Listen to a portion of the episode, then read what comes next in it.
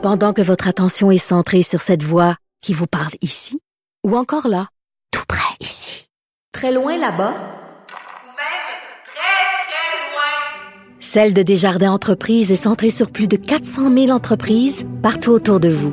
Depuis plus de 120 ans, nos équipes dédiées accompagnent les entrepreneurs d'ici à chaque étape pour qu'ils puissent rester centrés sur ce qui compte, la croissance de leur entreprise.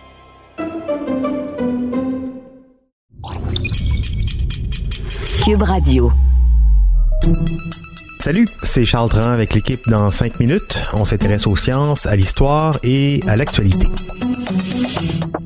Aujourd'hui, on parle de nos oreilles, plus précisément des acouphènes qui affecteraient le quart de la population à un moment donné ou à un autre de la vie. Et ces sons ne sont pas une bonne nouvelle. À long terme, ils indiquent une perte d'audition et de qualité de vie. Alors, qu'est-ce qui est la cause de ce mal? On s'en doute un peu. Les écouteurs, mais pas que. Voici Véronique Morin. N'ajustez pas votre appareil. Ce silement correspond à l'un des sons que 80 000 Québécois entendent en permanence.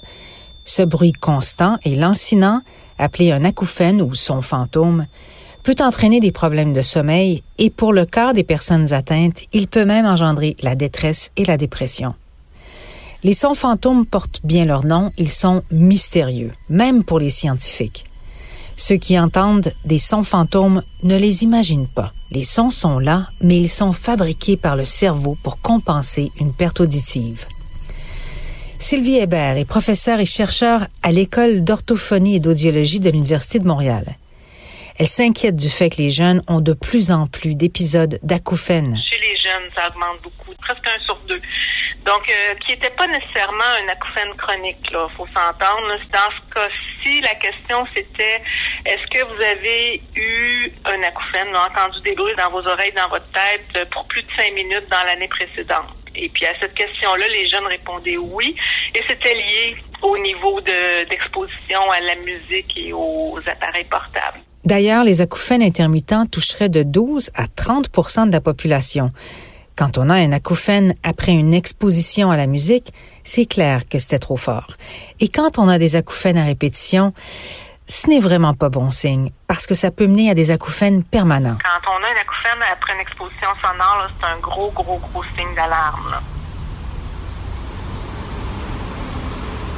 On comprend que le principal coupable de cette surdité momentanée chez les jeunes, mais qui peut avoir des impacts plus tard dans la vie, c'est la pollution sonore la musique trop forte, les écouteurs directement dans les oreilles. Toute forme de perte auditive peut mener à un acouphène. Et cette perte auditive est souvent causée par l'exposition à des bruits trop forts, trop longtemps, à répétition. Le problème avec les jeunes, le drame un peu, c'est que c'est à long terme que ça va les ça, ça va les affecter. Puis c'est difficile de s'imaginer une perte auditive quand on est jeune, quand on entend. Selon les normes, pour éviter des dommages au système sensoriel, les sons ne devraient pas dépasser 80 décibels pendant 8 heures ou 91 décibels pendant 30 minutes. Bref, la puissance des décibels est corrélée avec le temps d'exposition. Dans une boîte de nuit, les décibels grimpent facilement au-dessus de 100 pendant plusieurs heures. On sort de là, les oreilles bourdonnent, parfois pendant des heures. C'est ce qu'on appelle un acouphène momentané. L'être humain n'est pas fait pour écouter la musique euh, des sons amplifiés électriques. Donc, Il faut comprendre qu'avoir les oreilles qui bourdonnent ou qui cillent après avoir été exposé à des bruits trop forts, de façon répétée, peut éventuellement mener à l'acouphène, devenant chronique en permanence. Et ça, c'est pratiquement intraitable. Selon Sylvie Hébert, les normes ici au Canada sont très permissives comparativement à certains pays d'Europe qui forcent les compagnies de cellulaires, par exemple, à mettre un seuil de volume à leur appareil pour protéger les oreilles des consommateurs et surtout des jeunes qui sont inconscients du danger. Pour en rajouter une couche, il y a une étude de l'Université de Boston qui a démontré que même à des niveaux acceptés par les normes en Amérique du Nord, il existe une perte des fibres nerveuses du système sensoriel auditive. Ça veut dire que les fibres nerveuses meurent. Ça, c'est pas bon non plus. C'est pas des bonnes nouvelles non plus parce que les niveaux qu'on pensait sécuritaires sont peut-être moins sécuritaires qu'on le pensait, là. Les chercheurs s'expliquent encore mal les mécanismes qui entraînent les acouphènes permanents. Il y a un phénomène de perte auditive que le cerveau tente de compenser en amplifiant le système nerveux dans les fréquences perdues. Puisque les pertes auditives commencent surtout dans les hautes fréquences, eh bien, les acouphènes ont tendance à recréer des sons de haute fréquence. Pour des raisons mécaniques, la cochlée de l'oreille interne, qui a la forme d'un escargot en colimaçon, reçoit et analyse les hautes fréquences en premier entend un son complexe, un son naturel, ça va être décomposé en fréquences, un peu comme un prisme lumineux. Ça va être euh, la lumière va être décomposée en certaines euh, fréquences euh, particulières et les, les hautes fréquences vont être analysées plus tôt dans la cochlée et ça, ça va de façon décroissante jusqu'aux basses fréquences plus loin dans le colimaçon. Donc, autrement dit, à chaque fois qu'on entend un son, la partie qui analyse les hautes fréquences, elle est toujours sollicitée.